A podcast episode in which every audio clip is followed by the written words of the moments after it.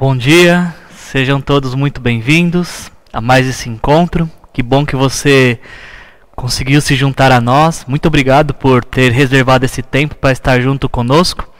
Nós estamos hoje encerrando esta série de família, Projeto Família, resgatando o plano original. Uma série de família que nós realizamos para, como sempre fizemos, fazemos todos os anos, essa mais uma vez uma série de família onde a gente uh, reserva um tempo para falar sobre nossos relacionamentos familiares e sobre as nossas relações e como essas relações podem ser melhores. É, certamente que a gente está vivendo um ano diferente de todos os outros anos que nós vivemos por conta da, da Covid-19 e que tem é, por conta da Covid-19, nós estamos sendo encorajados, orientados a estar em isolamento e certamente o isolamento tem a, afetado ou trazendo alguns benefícios para as nossas relações familiares. Então, a, estamos diante de, de uma realidade que não fomos preparados para ela, mas que estamos sendo convidados a nos adaptarmos. A, enquanto isso tem acontecido. Diante deste nosso novo normal que nós estamos vivendo, uh, nós temos considerado não apenas como uh, vai ser o mundo depois dessa pandemia, como temos considerado também como será a nossa família depois desse tempo. Estamos em um tempo de mudança, isso é evidente. Alguns estão resistentes a essa mudança, mas não podemos negar o fato de que nosso mundo está passando por uma transformação. A, a Covid-19 talvez acelerou alguns processos da nossa história, alguns processos no nosso mundo e tem nos levado a, a uma modificação e isso tem uh, sido um, uma fonte dos nossos questionamentos. Não só como será o nosso novo mundo, mas como será a nossa nova família, nossa nova velha família uh, diante de tantas mudanças. Eu tenho ouvido uh, e lido bastante relatos, por exemplo, de, de pais que não estão conseguindo ver seus filhos, ou filhos que não estão conseguindo ver seus pais, como é meu caso, eu não tenho conseguido uh, ter mais contato com os meus pais por conta do isolamento, a gente acaba se falando só por telefone. Uh, tenho ouvido relatos de, de netos que não podem ver os avós, os avós que não podem ver os netos, e o que é interessante pensarmos é que talvez algum desses relacionamentos que poderiam acontecer, algum desses encontros que poderiam acontecer a qualquer momento, por conta do, do isolamento, não tenha acontecido temporariamente, mas é importante que esse tempo tenha nos feito questionar por que, que não fazíamos quando podíamos? Então eu penso que uh, esse é um tempo de reflexão que nós estamos passando. As nossas relações familiares, elas estão passando por esse tempo de, de questionamentos. Será que no nosso novo normal, será que uh, quando podemos voltar a nos encontrarmos, as nossas relações familiares serão modificadas? Eu creio que sim. Eu creio que a gente vai passar por um, um tempo de uh, dar mais valor às nossas relações familiares. Também tenho lido não só essa questão do isolamento e os nossos familiares que a gente não pode ter contato, mas também tenho lido a respeito uh, de dificuldades que estão acontecendo dentro do lar, de algumas alguns desafios no relacionamento dentro de casa. Semana passada eu falei para vocês ah, o desafio que alguns pais estão encontrando para estudar com seus filhos. As crianças agora estão estudando em casa e alguns pais que não gostavam muito de estudo achavam que esse, esse drama tinha passado há 20, 30 anos atrás e agora estão voltando a falar sobre ditongos, sobre proparoxítona, sobre trigonometria ó, nem consigo falar mais. Ô, equipe, como é que fala? Trigonometria. Você vê como que faz tempo que a gente não fala desses assuntos. E, e tem sido muito difícil para algumas pessoas, tem que voltar para ajudar seus filhos a estudar. Mas não são apenas esses. Ah, esses dilemas que a gente tem lidado. Por conta do isolamento, por exemplo, algumas pessoas estão tendo dificuldade para cuidar da própria saúde. E você pode ver nessa imagem aí a dificuldade de alguns talvez de reduzir esta curva aí, que parece que cada vez está crescendo mais, mas o, esse isolamento que a gente tem passado tem dificultado a gente lidar com a nossa saúde, tomar alguns cuidados, por conta que a gente está talvez em isolamento, por não poder sair de casa.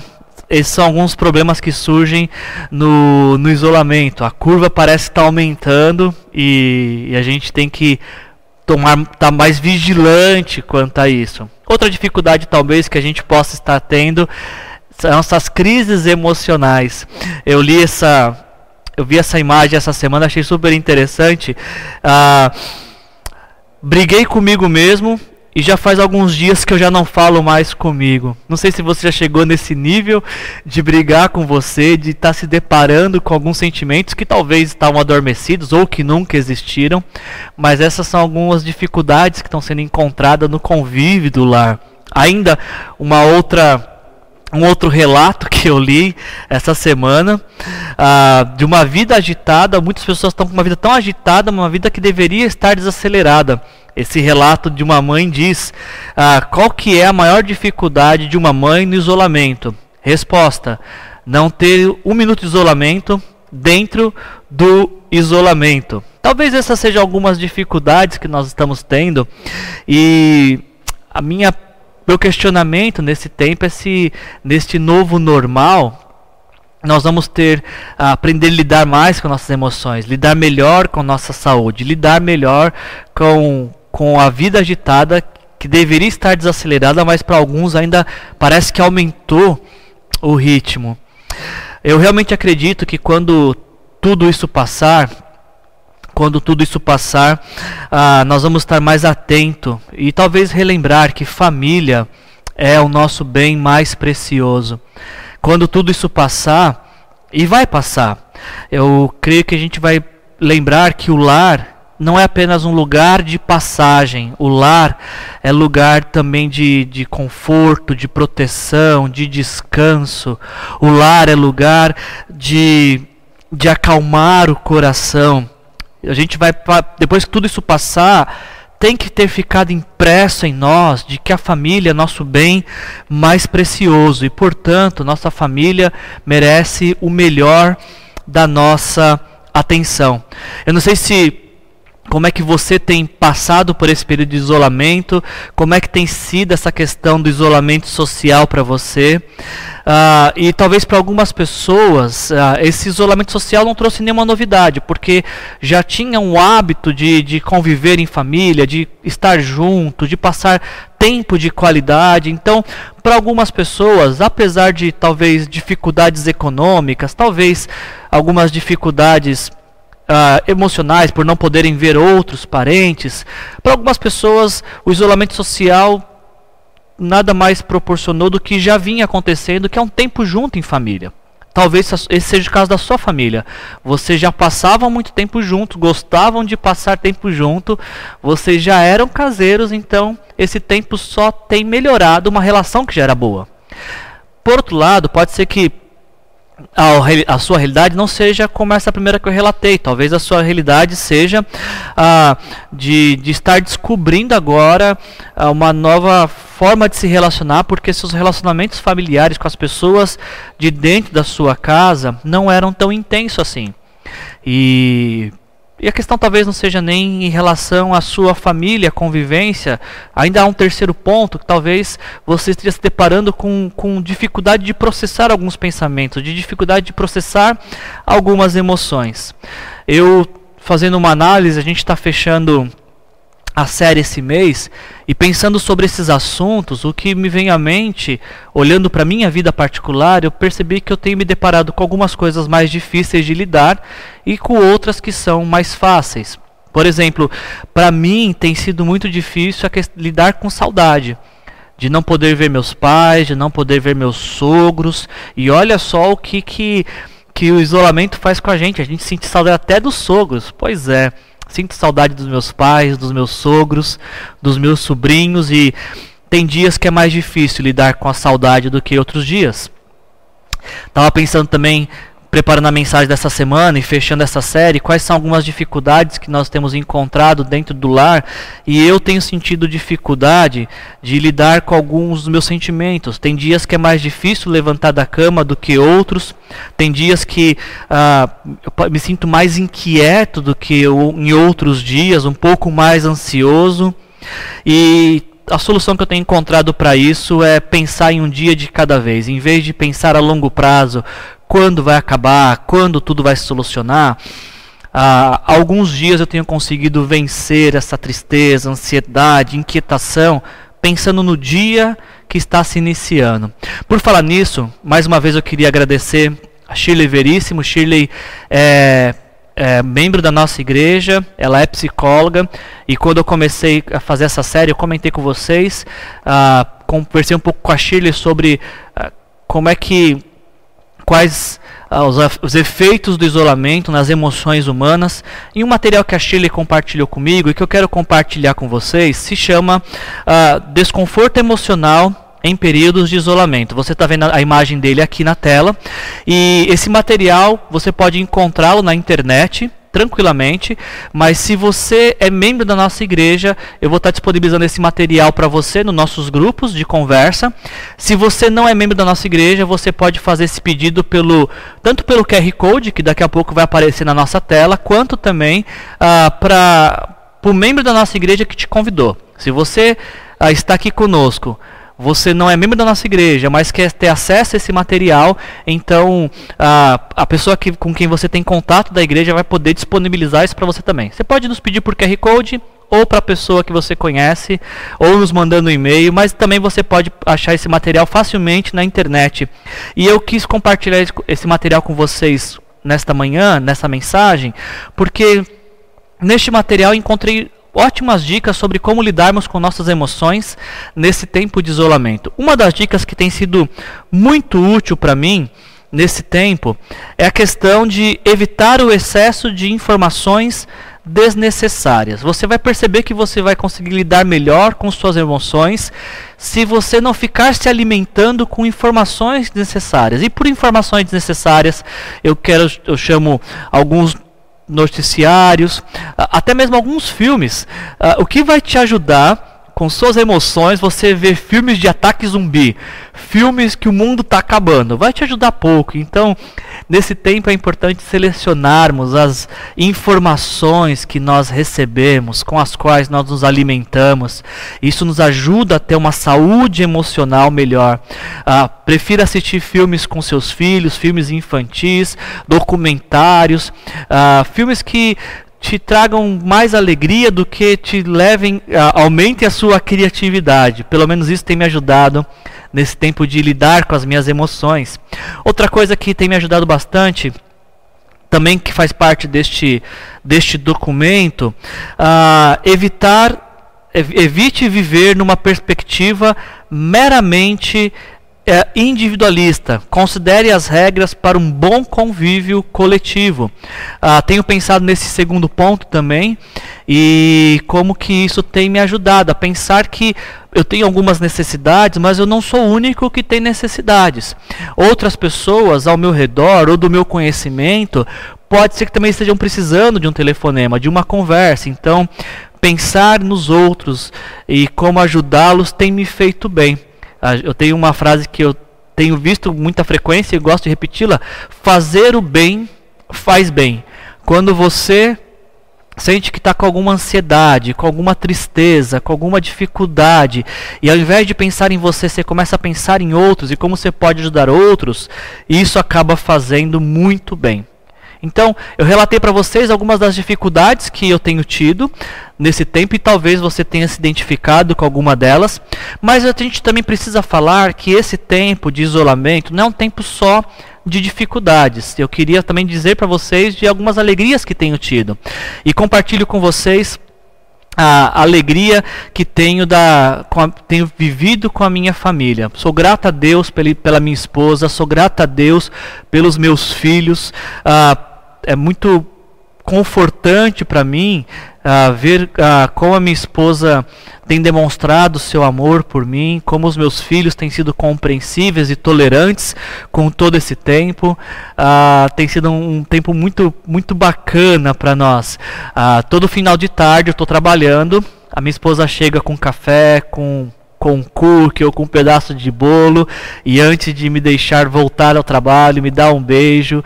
E essa é uma forma dela me, diz, me dizer que me ama e que está cuidando de mim. E tem sido muito bom este amor em família. Ah, também esse tempo a gente passou por uma, uma situação muito engraçada. O meu filho mais novo, Pedro, ele faz aniversário ah, dia 26 de junho. Ele até falou: Pai, você não vai falar de mim na pregação? Você falou do João Marcos, não falou de mim? Pedro, papai te ama. Dia 26 é aniversário do Pedro. E nós começamos a falar do, do prato de comida que cada um gosta de comer, o prato especial que cada um gosta de comer no aniversário. Eu falei feijoada, a Gisele falou comida japonesa e o Pedro falou: Bom, no meu aniversário, então, dia 26, eu vou ter um pedido especial. Meu prato vai ser arroz covinho. Fantástico essa tranquilidade do Pedro e essa humildade. Você vê que há muita humildade nele também. E isso, essas coisas têm alegrado meu coração esse tempo em família. Também tem alegrado muito meu coração pensar de que Deus está no controle de todas as coisas, apesar de todas as coisas parecerem fora de controle. Isso compartilhei com vocês na semana passada, e isso tem me encorajado. Toda vez que eu fico preocupado com alguma coisa, eu paro para pensar, não, peraí, Deus está no controle de todas as coisas, mesmo que todas as coisas estejam fora de controle. Então, percebe que podemos ter coisas mais difíceis de processarmos, mas também tem coisas que nós podemos nos alegrar. Você percebe que a gente tem que ter um olhar mais uh, profundo da realidade que a gente está vivendo e não focar só em coisas negativas, sendo fatalistas, mas também não focarmos só em coisas positivas, como se fôssemos triunfalistas e fizéssemos vista grossa para tudo acontecendo. Temos que aprender a lidar com essas duas realidades. Tem coisas realmente que são mais difíceis, tem coisas que são que alegram o coração. E eu te disse tudo isso, te perguntar qual é a sua realidade familiar. O que, que você tem vivido nesses dias de isolamento. Eu quero te encorajar com algo nesta, nesta manhã. Eu queria te encorajar a tirar uma foto da sua família. Separe algum tempo, obviamente, se arruma um pouquinho antes, né? Você pode tirar essa foto, inclusive, deitado debaixo do cobertor para mostrar que estava em isolamento. Mas eu quero te encorajar a tirar uma foto da sua família. Separe nessa semana um tempo ah, dentro da tua casa para tirar uma foto da sua família, para registrar este momento. Eu queria te encorajar a, a, a criar um registro desse, deste momento histórico que a gente está vivendo e que essa foto você pudesse colocar no porta-retrato que você sempre pudesse ver que quando o tempo, o tempo passar, você olha para aquela foto e fala: Ah, essa foto aqui é desse momento que a gente estava em isolamento. E é bom a gente fazer esses memoriais para lembrarmos de tudo que a gente viveu, de como Deus nos guardou, de como Deus nos protegeu. Não sei se é o seu caso, mas, por exemplo, eu não conheço ninguém que foi. Ah, eh, teve contágio com o vírus. Isso é motivo de nos alegrarmos. E memoriais como esse nos lembram disso, do cuidado de Deus, da proteção de Deus, da provisão de Deus. E eu quero fazer algo especial com isso. Eu quero te propor que você não apenas tire o seu retrato, mas que você nos mande este retrato. Você está vendo aqui o nosso QR Code, que ele serve tanto para você poder fazer um pedido de oração. Se você tiver algo que você gostaria que nós orássemos por você, nós podemos orar. Mas esse QR Code eu quero usar ele também para uma outra finalidade. Ah, você vai tirar a foto da sua família e a gente vai produzir essa foto e eu vou dar um jeito de enviar essa foto para você, de te entregar. Não sei como, ah, mas eu vou dar um jeito de te entregar essa foto. Tira uma foto, ah, manda pra gente no QR Code e aí depois eu dou um jeito de, de te enviar essa foto para você ter esse memorial. A gente vai trabalhar ela bonitinho, colocar o logo da série e tudo mais para você registrar esse momento histórico na sua existência. E a gente vai também publicar essas fotos nas nossas redes sociais. Você pode se marcar nessa foto, você pode pegar também a foto na nossa rede social. E essa vai ser uma forma de nós registrarmos de que passamos por um momento difícil na nossa história, mas passamos. Deus nos guardou, Deus nos protegeu, Deus esteve conosco. Nesse tempo de incerteza, Deus nos deu confiança. É sobre isso que a gente quer falar nesta manhã através dessa mensagem. O tema da nossa mensagem de hoje é uh, da incerteza à confiança. E a minha oração, finalizando essa série de família, é que você possa abrir teu coração para que Deus te encha de esperança, que Deus te encha de alegria, que Deus te encha de confiança. E como temos feito ao longo desta série, a gente está ah, vendo a história de algumas famílias, estamos observando alguns casos de família da Bíblia e vendo como Deus agiu nessas famílias. E a nossa expectativa é que quando a gente olha Deus agindo na vida de pessoas, pecadoras como nós, falhas como nós, imperfeitas como nós, quando Deus na história bíblica trabalhou na família de pessoas, em famílias imperfeitas, isso tem que encher nosso coração de esperança de que se Deus um dia trabalhou na história de famílias imperfeitas, Deus também pode trabalhar na nossa família imperfeita, nos levando a um bom tempo de família, a uma reconstrução familiar. Deus pode nos levar a viver o plano original dele para a nossa família. Uh, e hoje a gente vai falar, a nossa série finaliza com a história da família de Isaac. Eu preciso só te pontuar dessa história, se você não conhece a história, Isaac, ele foi filho de Abraão. Abraão foi um homem que Deus escolheu para uh, iniciar a, sua, a história dele na, na, na humanidade. Abraão foi o homem que Deus escolheu para construir o povo que levaria a mensagem de salvação a toda a humanidade. E, e eu preciso que destaque isso que você está vendo na tela agora. Isaac, ele é conhecido nas escrituras como o filho da promessa. Uh, Abraão, ele já, tinha, já estava em avançada idade, ele era um subidoso, e além de ter avançada idade, sua esposa Sara também era estéril. E para este casal, uh, que Deus escolheu para iniciar uh, o seu plano redentor na história da humanidade, Deus fez a promessa de um filho. Um filho para um homem que já, já tinha uma idade avançada e para uma mulher que era estéril. Então é por isso que Isaac é conhecido como o filho da promessa. Destaque isso, por favor, que isso vai ser muito importante para a nossa compreensão de toda a história de hoje. Isaac era o filho da promessa. Quando o tempo foi passando, Abraão foi percebendo que estava chegando ao fim da sua uh, história uh, e que já estava contemplando a eternidade.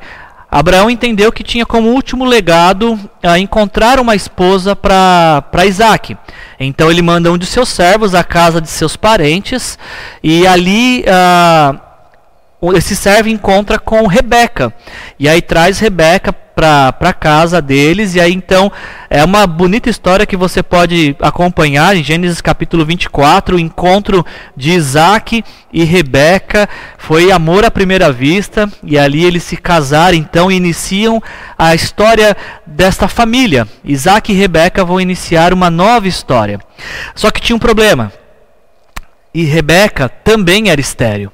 Rebeca também não podia ter filhos. O filho da promessa, o, aquele que daria sequência ao plano de Deus na história da humanidade, ele casou com uma mulher estéril. Mas isso que poderia ser um problema para ele não era um problema para Deus. E sabendo disso, de que nada é impossível para Deus, olha o que diz Gênesis capítulo 25, versículo 21. Isaac orou ao Senhor em favor de sua mulher, porque ela era estéril. E o Senhor respondeu à sua oração, e Rebeca, sua mulher, engravidou. É, é impossível passarmos por esse texto sem levantarmos um questionamento. Você que é homem, casado, uh, olha para esse texto e me responda: qual foi a última vez que você orou pela sua esposa? Ou, melhor colocando, com que frequência você fala da sua esposa para Deus? Com que frequência você coloca a sua esposa diante de Deus em oração? Com que frequência você ouve sua esposa relatando quais são as dificuldades que ela tem quais são as necessidades que ela tem e você coloca isso diante de Deus em oração. Se você é homem, se você é casado, se você está assistindo essa mensagem agora, eu quero te encorajar que hoje mesmo você possa orar por sua esposa. Você possa falar: Fala, amor, o que, que você está precisando? Abre teu coração comigo. E aí, depois que ela falar, ore pela sua esposa. Ore pela mulher que você chamou para ser a sua companheira de vida. Olha que interessante que aconteceu. Uh, Rebeca era estéreo Isaac orou por ela e o Senhor respondeu à oração de Isaac. Já parou para pensar, homem que me ouve, casado, quantas coisas poderiam ser diferentes na vida da sua esposa se você orasse por ela? O que, que poderia mudar na vida da sua esposa se você se comprometesse a orar por ela? Talvez isso seja tema de uma outra mensagem, mas eu não podia passar por esse texto sem falar sobre isso. Rebeca era estéreo, Isaac orou por ela, e o Senhor ouviu a oração de um marido que estava clamando por sua esposa. Agora, essa oração de Isaac parece ser aquela que as pessoas chamam de oração poderosa, né? Porque a sequência desse texto versículos 22 e 23, nos dizem: ah, os meninos, ah, ah, perdão, a, a, resposta da oração é que Rebeca fica grávida de gêmeos. De tão poderosa talvez a oração de Isaac. E aí então diz que Rebeca grávida de gêmeos.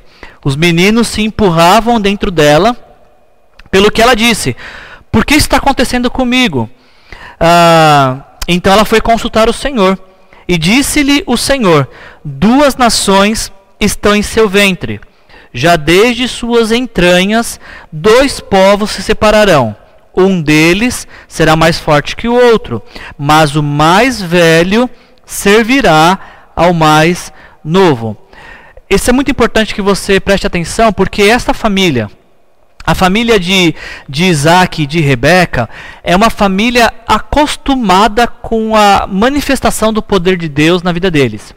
Essa é uma família que está ah, adaptada a, a ouvir promessas de Deus e a ser conduzida pelas promessas de Deus. Eu preciso que você grave isso. Esta família, família de Isaac e Rebeca, é uma família acostumada com o sobrenatural. Contar com o poder de Deus já é algo que faz parte da realidade deles, da história deles. Ah, assim aconteceu com Isaac, o filho da promessa, que veio sob revelação de Deus, e agora a história está se repetindo. Ah, o filho de Isaac, ah, já, os filhos de Isaac já nascem com uma promessa de Deus. Os filhos de Isaac, o filho da promessa, tem promessa sobre seus filhos que iriam nascer. E é muito importante que você destaque isso. A promessa que Deus estava fazendo agora, de que ah, o filho mais velho serviria ao filho mais novo, que dá a entender de que o filho mais novo que nascesse seria o mais importante da família, uh, seria o responsável por levar a história da família e o plano de Deus adiante.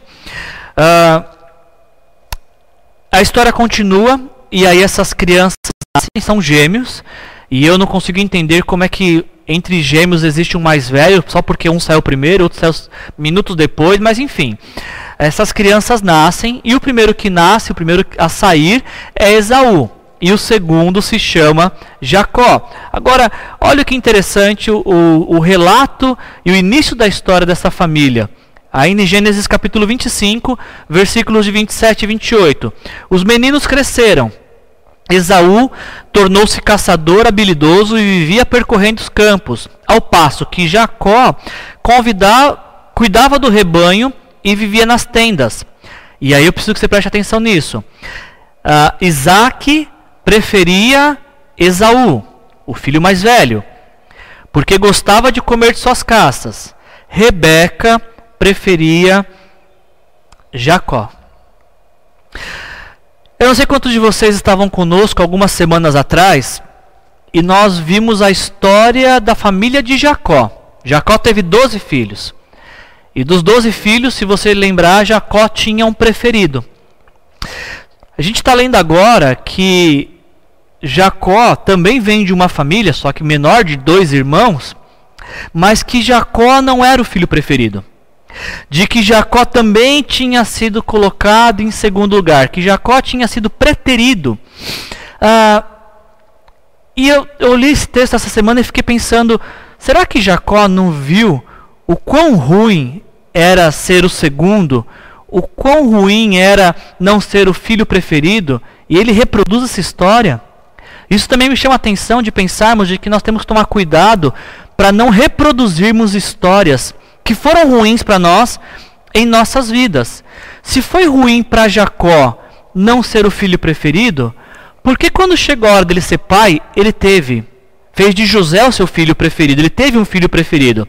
Algo para nós pensarmos de como, quando a gente não toma cuidado, a gente acaba reproduzindo uh, coisas que foram ruins na nossa infância, adolescência e juventude, a gente acaba levando para a nossa história, para a família que a gente vai construir também.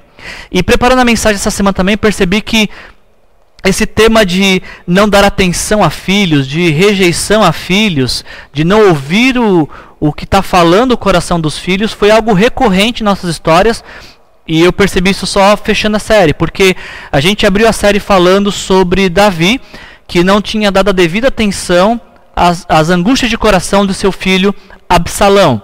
A gente falou de, de Jacó, que não tinha dado a devida atenção para os seus filhos, que.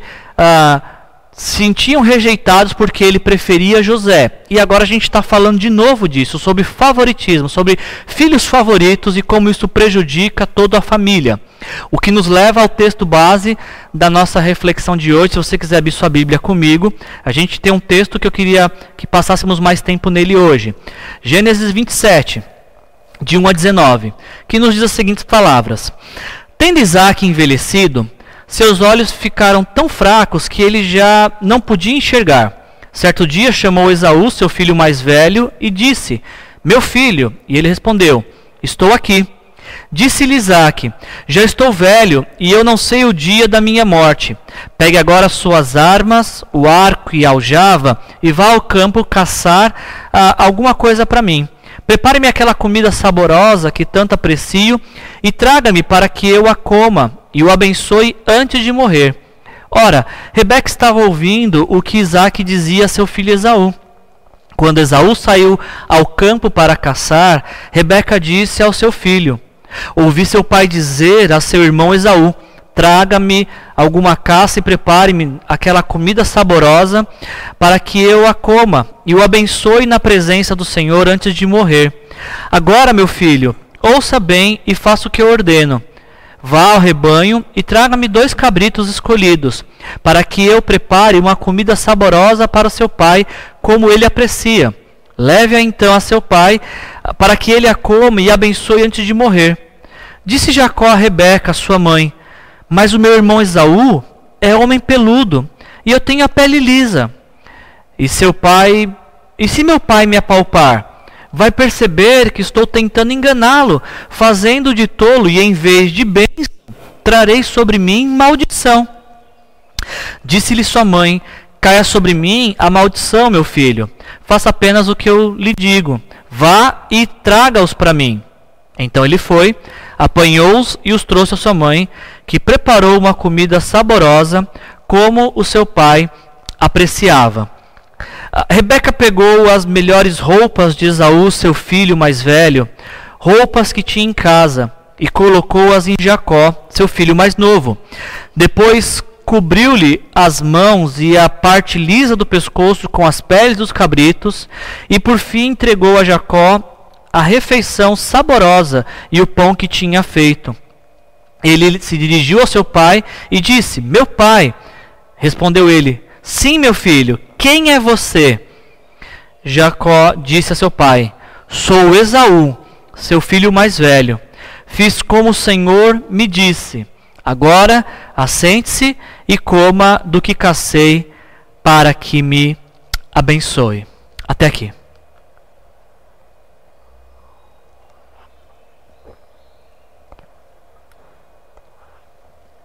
Nós temos falado sobre da incerteza à confiança. Esse é nosso tema desta, desta mensagem para fechar essa série de família.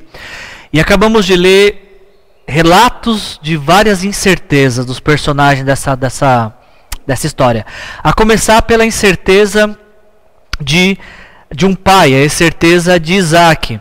Ah, é comum nos re relatos bíblicos um pai, quando percebe que está a às vésperas de morrer, quando ele tem essa sensação, ele chamar seus filhos e os abençoá-los. A gente viu isso, Jacó fazendo isso, nós vimos Davi fazendo isso. Parece que os personagens bíblicos tinham essa perspectiva de que antes de morrer precisavam abençoar seus filhos para que seus filhos tivessem fizessem desta bênção o legado que o pai deixou, a grande herança que o pai deixou. E, e esse, é, essa é a prática dos personagens bíblicos e a prática de Isaac agora. Isaac tem o sentimento de que está prestes a morrer, uh, e aí ele chama o seu filho Esaú para abençoá-lo. Como a gente está lendo aqui abaixo, uh, Isaac tendo envelhecido, uh, seus olhos ficaram tão fracos que já não podia enxergar. Ele sentiu que estava perto de morrer. Uh, Isaac, nesse período aqui, neste momento, em Gênesis 27, ele tem 137 anos.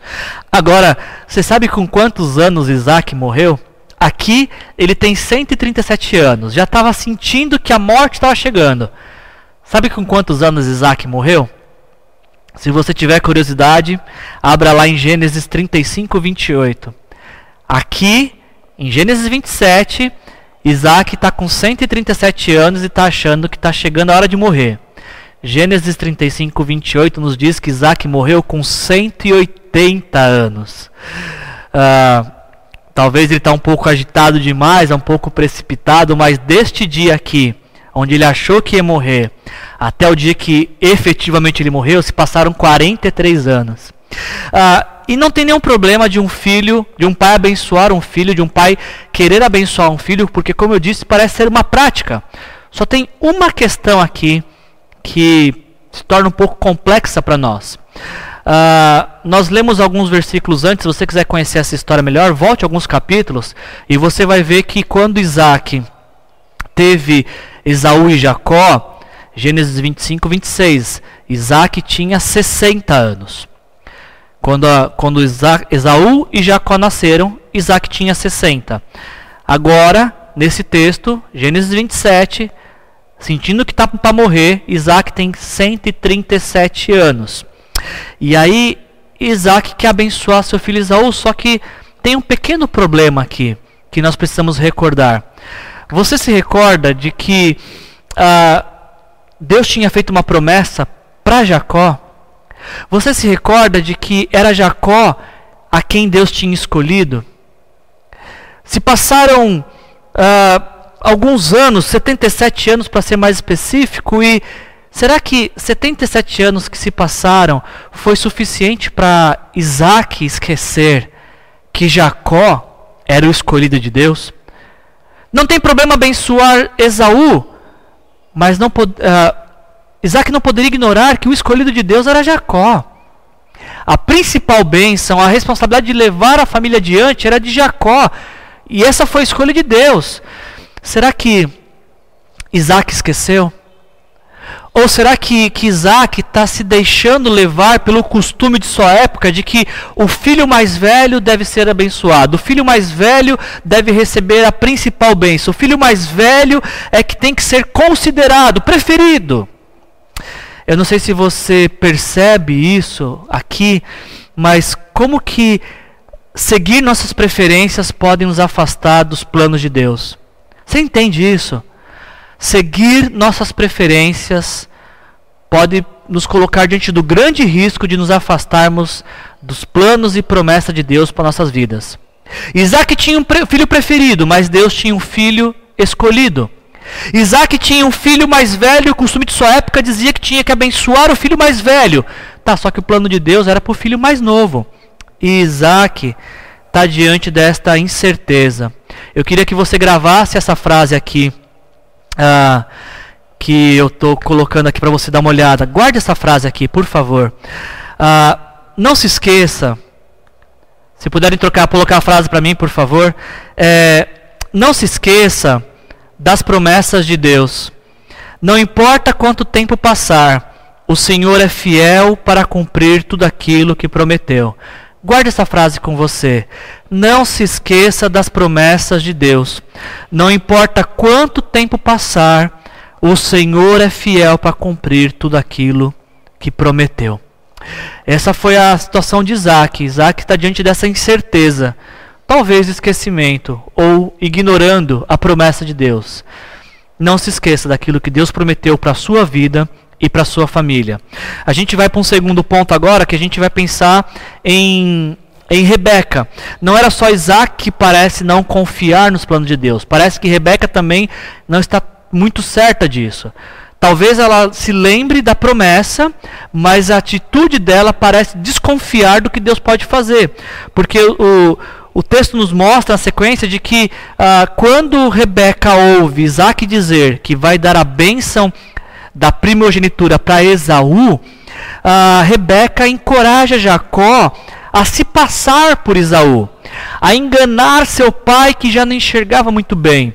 Rebeca ia fazer o prato favorito de Isaac, pegar as roupas de Esaú, colocá-las sobre Jacó, e aí com as roupas de Esaú e com a refeição que Rebeca preparou, Jacó iria enganar seu pai Isaac para ser abençoado. Parece que todos os componentes estão no devido lugar, né? Parece o plano perfeito. Enganar um homem quase cego, se passar por outra pessoa, fingir ser alguém que não é para ser abençoado e o mais importante ainda, justificar ah, toda essa trama mentirosa, perversa sobre a ideia de que não, Deus prometeu, então algo precisa ser feito para que a promessa se cumpra. Tudo isso me faz pensar no único ponto que passou desapercebido por Rebeca e talvez passe desapercebido por mim e por você também, que é este ponto aqui. Deus não precisa da nossa ajuda para ser Deus. Deus não precisa da nossa ajuda para ser Deus em nossa vida. Deus não precisa da nossa ajuda para cumprir suas promessas na nossa história. Deus tem um compromisso com aquilo que ele se comprometeu.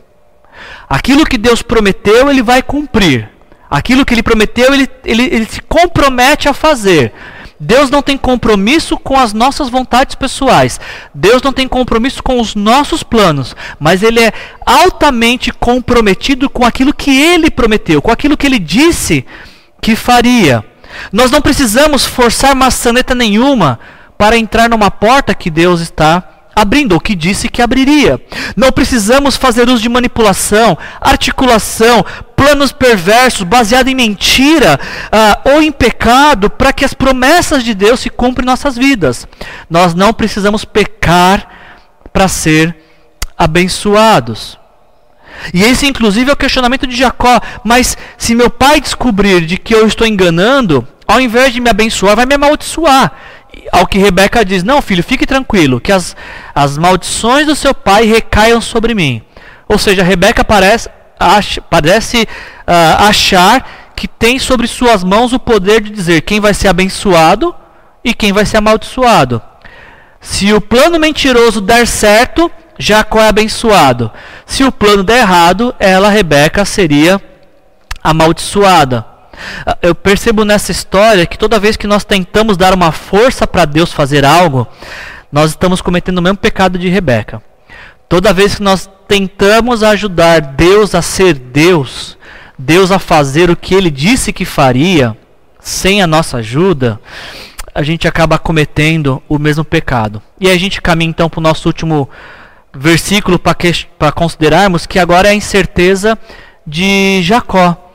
Ah, como você pode ver aqui abaixo nesse texto, Jacó se dirige ao seu pai e ele se coloca diante do, do seu pai Esaú. Se puderem mudar o texto para mim, é, aqui abaixo o texto. Jacó está diante do seu pai e aí ele tem a chance de mudar toda essa trama. Ele tem a chance de consertar tudo isso, porque seu pai pergunta: Quem é você? E ele podia naquela hora falar: Pai, é, sou Jacó. Só estou passando aqui para ver como você está. Ele teve a chance de poder mudar essa história, mas quando o pai pergunta: Quem é você? Ele leva adiante esse plano. E talvez esse seja o grande problema ah, e dificuldade que nós encontramos por talvez não sabermos quem nós somos e não conhecermos as promessas de Deus para a nossa vida. Talvez a maior dificuldade que nós encontramos é de não compreendermos isso, que Jacó não compreendeu. Quem é você? Quem é você? Quem é você para Deus e aquilo que Deus prometeu para a sua vida? A gente tem uma dificuldade no nosso tempo porque nós conseguimos facilmente uh, esquecermos quem nós somos. Até mesmo as redes sociais nos ajudam, às vezes, a, a formar um perfil e criar um estereótipo de quem nós não somos. Quem é você? Quem é você? Jacó, quando Isaac pergunta, Jacó diz que ele é quem ele não era ser. Ele estava pleiteando uma coisa que seu pai não queria lidar. Estava querendo se passar por outra pessoa que ele não era.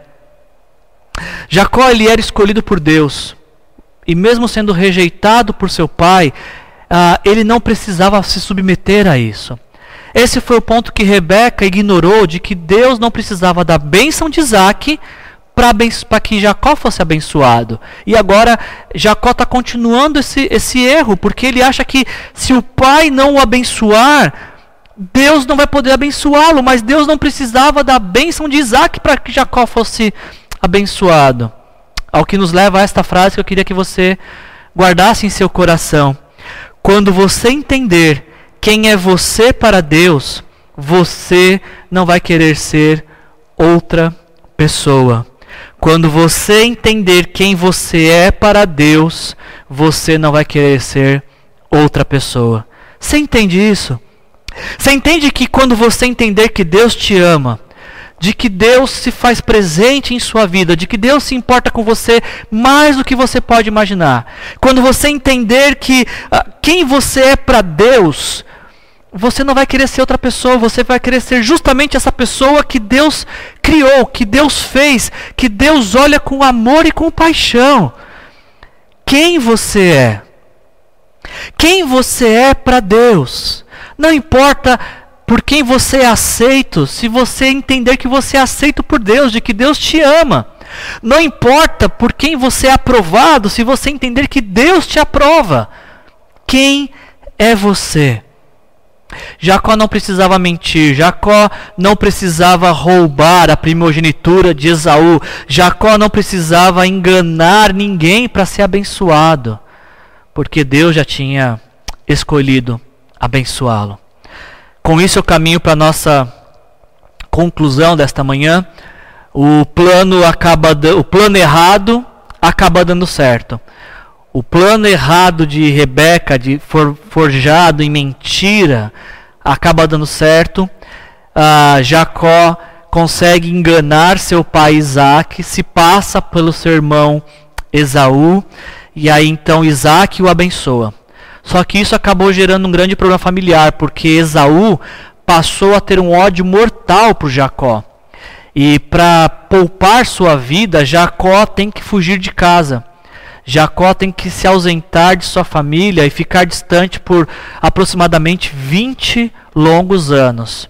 Uma mentira que gerou um, um transtorno, um peso de 20 anos afastado de casa. Você percebe que como que às vezes um minuto de alegria pode comprometer toda a história de uma vida? O preço que o pecado cobra sempre é alto demais, sempre é mais doloroso do que a alegria falsa que ele promete. E pensar que tudo isso se resolveria se Jacó simplesmente dissesse, quando seu pai perguntou: Quem é você? Ele dissesse: Sou Jacó. Jacó a quem Deus fez uma promessa. Mas não. Ele falou: Sou Esaú e gerou todo esse sofrimento na sua família. Você percebe que como, quantos sofrimentos podem ser evitados quando você entende quem é você? Você percebe quantos sofrimentos pode ser evitado na sua casa se você simplesmente confiar de que Deus vai fazer aquilo que Ele disse que Ele faria? Eu volto para o ponto central da, daquilo que a gente conversou hoje tudo se resume a compreendermos quem nós somos para Deus, quem é nossa família para Deus. quem nós somos e quem que Deus espera que sejamos dentro da nossa família, dentro da sociedade. Mesmo em tempos de incerteza, quando você sabe quem é você, isso gera confiança para que você possa firmar seus pés e continuar prosseguindo, independente das circunstâncias. Jacó está fugindo de, de Esaú, mas Deus faz questão de se encontrar com ele. Deus vai ao encontro dele. E olha o que Deus fala para Jacó em Gênesis 28, 15. Eu estou com você e eu cuidarei de você aonde quer que vá. Eu trarei de volta a esta terra, não deixarei enquanto não fizer o que prometi. Quando Jacó acordou do sono, disse: Sem dúvida, o Senhor está neste lugar, mas eu não sabia. Olha que palavra preciosa de Deus para Jacó. Jacó não precisava ter mentido porque Deus estava com ele. E Deus está só confirmando a promessa que já tinha feito há anos atrás, de que cuidaria dele, de que uh, estaria com ele, que faria tudo aquilo que tinha prometido para ele. Olha, mais uma vez, se concentre nesse texto. Olhe com atenção para esse texto. E eu queria te propor um desafio nesta, nesta hora. Será que você consegue substituir uh, o personagem Jacó aqui por você? Preste atenção aqui, ó. Você está vendo uma linha em branca, onde você deve colocar o seu nome. E você consegue colocar o seu nome aqui e recitar: ah, Estou com você e cuidarei de você aonde quer que você vá. Você consegue colocar seu nome aqui e crer de que Deus está com você, que Deus cuida de você? Você consegue nesta hora recitar o seu nome aqui e entender que Deus também te promete que não vai te deixar enquanto não fizer por você aquilo que ele prometeu? Jacó, inclusive, diz na sequência desse texto: ah, sem dúvida o Senhor está nesse lugar, mas eu não sabia. A vida talvez vai passando e as circunstâncias vão surgindo e a gente esquece de que Deus está conosco de que Ele cuida de nós, aonde quer que a gente vá. Talvez os momentos da vida vão passando e a gente vai se esquecendo de que Deus não nos deixará enquanto não fizer tudo aquilo que Ele prometeu. Eu queria te encorajar nesta manhã a, a finalizar essa mensagem com esse desafio. Quem é você? Finalize essa mensagem nessa, nesta manhã lembrando desta frase: quem, quando você descobrir quem você é para Deus, você não vai querer ser uma outra pessoa. Ah, o apóstolo João passou por essa experiência. Ele escreve, o, o apóstolo João escreveu o Evangelho de João e ele está relatando a vida de Jesus. Só que quando João, autor do Evangelho de João, vai falar sobre si, ele não se descreve pelo seu nome pessoal, João. Ao contrário, olha como ele se descreve. Ah, Conta-se a história de que Pedro está perguntando para Jesus: Ô oh, Jesus, mas e o João? O que, que vai ser dele? E aí, João, descrevendo essa conversa entre Pedro e Jesus, uh, diz o texto seguinte: Pedro voltou-se e viu o discípulo a quem Jesus amava o seguia.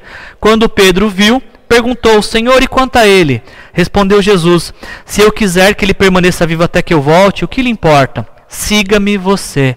João não se descreve como João, ele se escreve como discípulo a quem Jesus amava. Parece que João agora vira apelido, o nome, a identidade, quem é? Discípulo a quem Jesus amava. E saber que é o discípulo a quem Jesus amava ressignificou toda a história de João. E pode ressignificar a sua história nesta manhã. Quando você descobrir quem você é para Deus, você não vai querer ser outra pessoa. E certamente quem você é para Deus e se você ressignificar sua vida por este amor que Deus tem por você, certamente você vai viver dias melhores, você vai ter uma força que você talvez desconheça que tem, até porque não tem, ela vem do Senhor para sua vida, e aqueles que convivem com você serão muito abençoados. Descubra, aprenda, lembre-se nessa manhã quem você é para Deus. Seja aquele a quem Deus ama e a sua vida nunca mais será a mesma. Vamos orar? Senhor, em nome de Jesus, obrigado por esta mensagem, por esse dia. Obrigado por essa palavra que nos encoraja a não queremos ser outra pessoa senão aquela a quem o Senhor fez, criou, amou e tem cuidado todo esse tempo, Senhor. Nos abençoa, Pai, para que, independente das circunstâncias, possamos nos lembrar de que o Senhor está conosco, que o Senhor cuida de nós, de que o Senhor ah, nunca vai nos deixar e que cumprirá tudo aquilo que prometeu, Pai. Abençoa, Pai, cada família, Pai, que está assistindo essa mensagem, Senhor, que cada um possa também compreender deste amor salvador, deste amor renovador do Senhor, que cada um possa sentir o desejo de entregar a vida para Jesus e permitir que Jesus entre em sua história, Pai. Nos abençoa, Senhor, para que quem nós somos para o Senhor modele a nossa vida. Essa é a nossa oração nessa manhã. Em nome de Jesus, amém. Que a graça do nosso Senhor Jesus Cristo, o amor do nosso Deus, o Pai, e a comunhão e a consolação do Espírito Santo se faça presente em nossas vidas, hoje e sempre. Em nome de Jesus, amém. Tenha uma semana abençoada. Jesus te abençoe.